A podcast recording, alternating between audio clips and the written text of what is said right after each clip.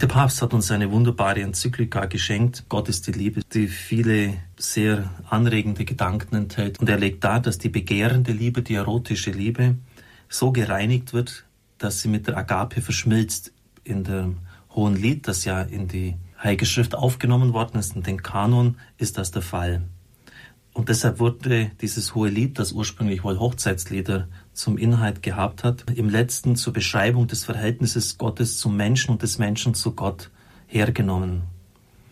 Auf diese Weise, sagt der Papst, ist das hohe Lied in der jüdischen wie in der christlichen Literatur zu einer Quelle mystischer Erkenntnis und Erfahrung geworden, in der sich das Wesen des biblischen Glaubens ausdrückt. Ja, es gibt die Vereinigung des Menschen mit Gott, und das ist der Urtraum des Menschen. Aber diese Vereinigung ist nicht verschmelzen, untergehen im namenlosen Ozean des Göttlichen. Meine Ergänzung, das ist genau New Age, wo man sagt, der Mensch ist ein Funke und es gibt das Göttliche, das ist ein Feuer. Aber der Mensch ist im Prinzip nur quantitativ von diesem Urfeuer unterschieden. Es ist eben ein einzelner Funke und dort ist das große Feuer. Aber vom Wesen her gibt es keinen Unterschied. Das Christentum hat eine ganz andere Sicht. Wir gehen nicht im namenlosen Ozean des Göttlichen unter und natürlich werden wir auf die Stufe Gottes gehoben durch die Gnade, aber nicht von Wesen aus. Von Wesen hat diese Göttlichkeit nur einer, das ist der Sohn Jesus Christus. Aber es gibt die Einheit, die die Liebe schafft, in der beide, Gott und Mensch, sie selbst bleiben und doch ganz eins werden, schreibt der Papst. Also das Ziel, der Traum des religiösen Menschen, mit Gott eins zu werden. Und er zitiert 1 Korinther 6, 17, wer dem Herrn anhangt, wird ein Geist mit ihm. Und er legt dann dar, dass die Neuheit des biblischen Glaubens nicht nur im Gottesbild, sondern auch im Menschenbild zu finden ist.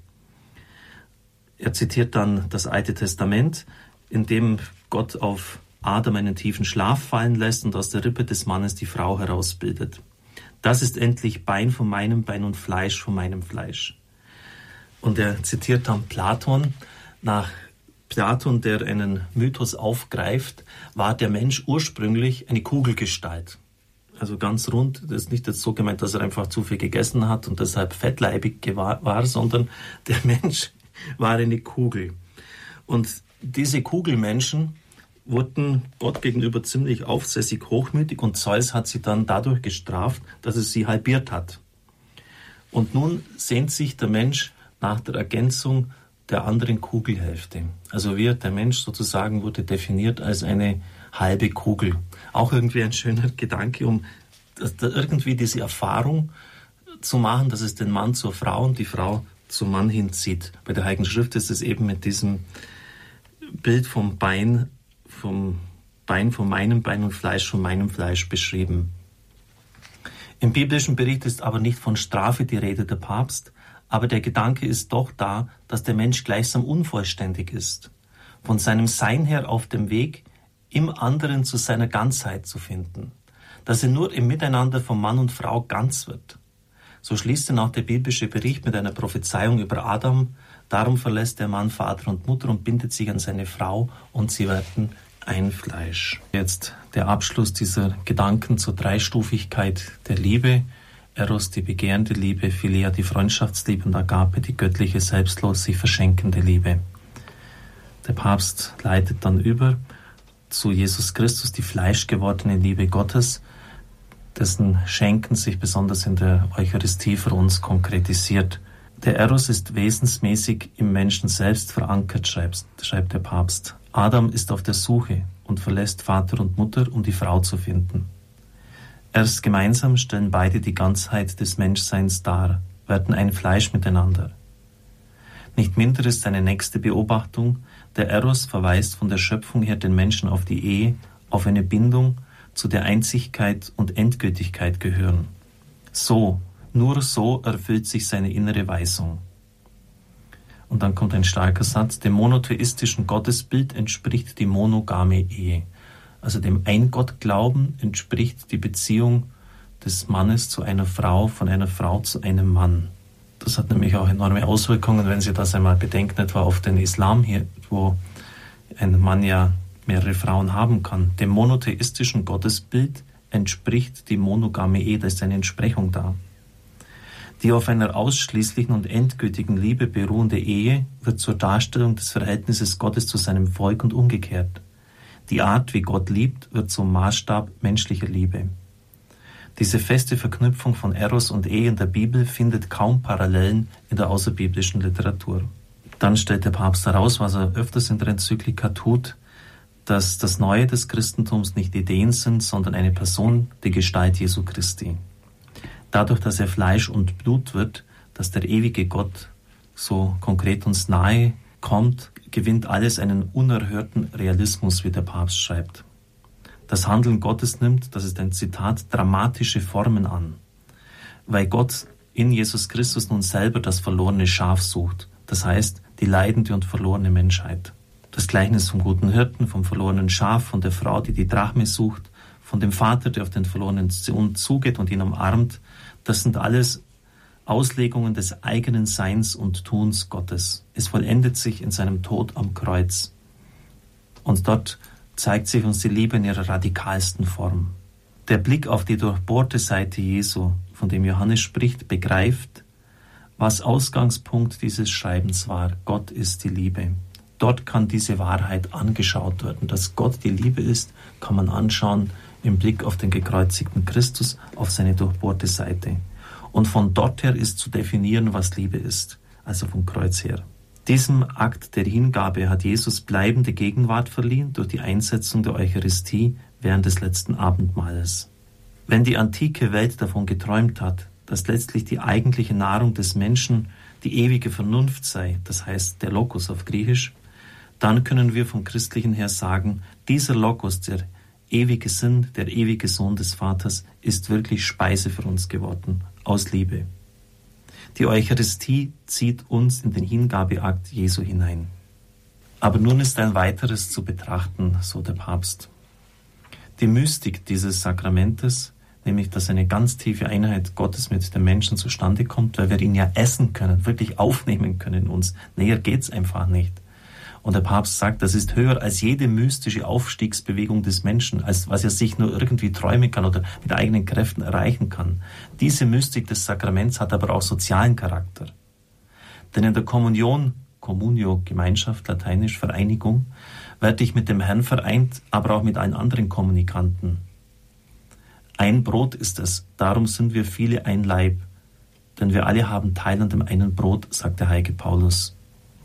Die Vereinigung mit Christus ist zugleich eine Vereinigung mit allen anderen, denen er sich schenkt.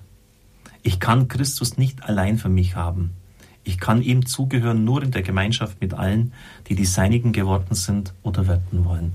Es hat vielleicht manchmal früher Tendenzen gegeben, auch in der Verkündigung der Kirche, eines gewissen Heilsindividualismus, kann vielleicht auch schärfer sagen, Heilsegoismus, meine Seele, meine Beziehung zu Gott. Es ist immer die Beziehung auch zum Nächsten. Und vergessen wir nicht, das Endziel, auf das wir zusteuern und das wir zugehen, ist die Communio Sanctorum, die Gemeinschaft der Heiligen, der Vollendeten bei Gott. Ob wir es wollen oder nicht, wir werden also nicht einsam vor Gott und einzeln jetzt ihm begegnen, sondern es werden noch viele andere dabei sein, vielleicht auch solche, mit denen wir es schwer hatten in dieser Erdenzeit. Also nochmals, ich kann Christus nicht für mich allein haben. Und über Christus sind wir dann auch miteinander verbunden. Also wenn Sie es mit Menschen schwer haben oder jene mit Ihnen, je nachdem, ist das ein besonders günstiger Augenblick, den Herrn um Hilfe zu bitten, dass sich die Schwierigkeiten lösen, dass Wiederverständigung möglich ist, weil Christus jetzt ja in beiden anwesend ist bei der Kommunion. Die Kommunion zieht mich aus mir heraus zu ihm hin und damit zugleich in die Einheit mit allen Christen. Das sind also unheimlich starke Sätze, aber das muss man alles verdauen. Es ist einfach ein bisschen der Stil unseres Papstes. Die Kommunion zieht mich aus mir heraus. Ekstase herausstehen.